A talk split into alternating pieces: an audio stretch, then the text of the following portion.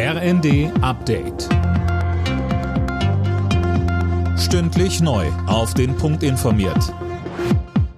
Ich bin André Glatzel. Guten Tag.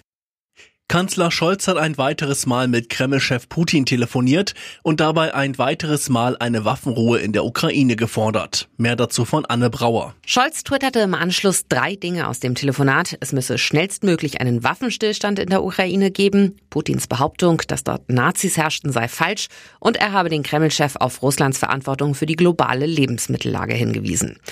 Regierungssprecher Hebestreit räumt ein, dass man nicht zu große Hoffnung haben soll, dass solche Telefonate tatsächlich etwas bringen, aber man dürfe nichts unversucht lassen.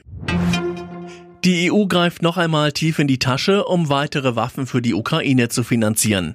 Der Außenbeauftragte Borrell kündigte beim G7-Außenministertreffen an, dass die EU weitere 500 Millionen Euro zur Verfügung stellt. Insgesamt sind es damit schon zwei Milliarden an Militärhilfe. Der Bundestag hat heute über das geplante Aus für den Strafrechtsparagraphen 219a debattiert, das sogenannte Werbeverbot für Abtreibungen. Das verbietet es Ärzten und Kliniken, zum Beispiel im Netz ausführlich und sachlich über Abtreibungsmethoden zu informieren. Die Ampel will dieses Werbeverbot abschaffen.